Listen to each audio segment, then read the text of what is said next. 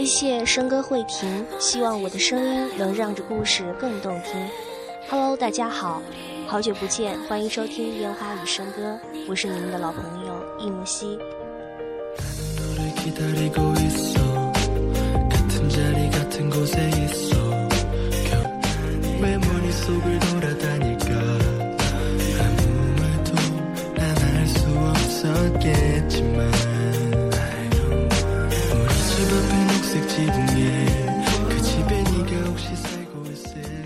我不知道我现在这个声音是不是有一点鼻音还是怎么样？因为现在鼻子这个鼻炎有一点严重，所以感觉堵得慌，所以我不知道声音是不是有一点呃鼻音这样子。希望没有影响到大家听的这个效果吧。嗯，那么很久没有做节目了，呃，在今天的节目当中呢，要跟大家分享的是安玉如的一篇。鉴赏词的鉴赏，呃，那在开始之前呢，先给大家念一下这首词，呃，《如梦令》。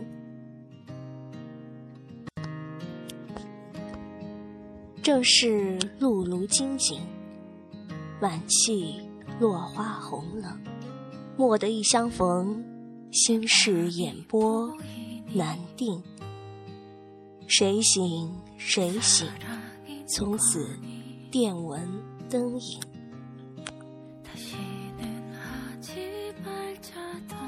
词中最广为人知的相逢，要算秦少游的《鹊桥仙》名句“金风玉露一相逢，便胜却人间无数”了。至少我一看到“相逢”这两个字时，先想到的是少游。然后才是容若，两阙不同风格的词，恰如这两个经历际遇完全不同的男人。这阙短小的《如梦令》像极了容若的一生。前半段是满气落花红了，眼波心事难定的少年风流；后半段是从此电文灯影的忧郁惆怅。因为爱情的不如意，容若的词总是凄婉到。叫人断肠。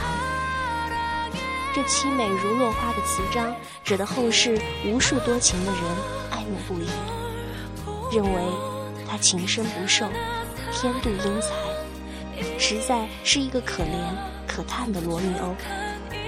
虽然他只活了三十一年，期间又为着几个女子缠绵悱恻地过了十一年。然而，比起历代数不胜数有才无卓、终生颠沛的人，容若实在不算是个悲剧性的男人。作为一个男人，该有的、应有的，他都有了。他有一个爱他的妻子，一个仰慕他的小妾，一个至死不渝的情人，一群相濡以沫的朋友。他还有显赫的家世，高贵的血统。他所不耻的父亲为他安排了锦衣玉食的生活，让他终生不为生活烦扰。他自身的才华和得天独厚的地位，使得他考运亨通，仕途平顺。年纪轻轻便被康熙取中，做了进士。比起名动天下，却直到三十六岁才进士及第，当官不久。即屡遭贬谪，最终死在流放途中的少游。我不知道，怎么能说容若的一生是个悲剧？悲剧是上天给了你抱负，给了你理想，给了你实现理想的才华，却一生不给你施展完成的机会，生生折断你的理想。心怀天下，饿死孤舟的杜甫是悲剧。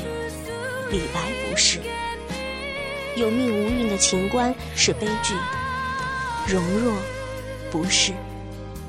更何况，即使是悲剧，又岂能尽归罪于天意？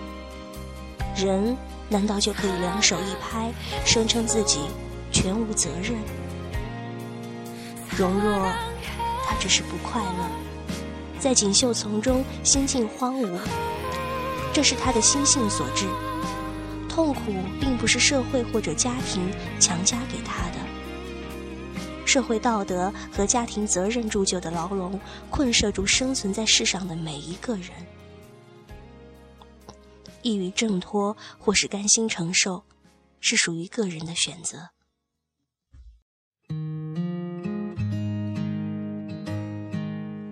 容若的相逢是在人间，在围着栏杆的青井边，落花满街的暮春时节。少年恋人的眼波流转，是天真无邪的初见。少游的相逢在天上。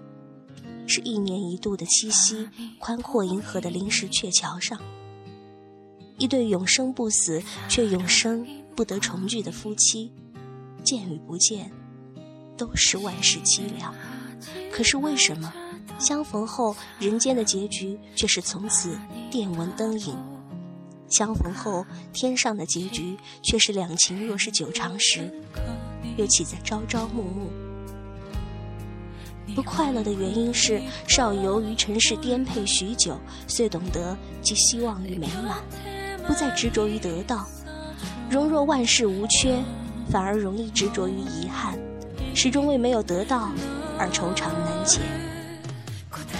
在邂逅爱情的最初，都会心花无涯，可是，一样相逢，后事往往截然不同。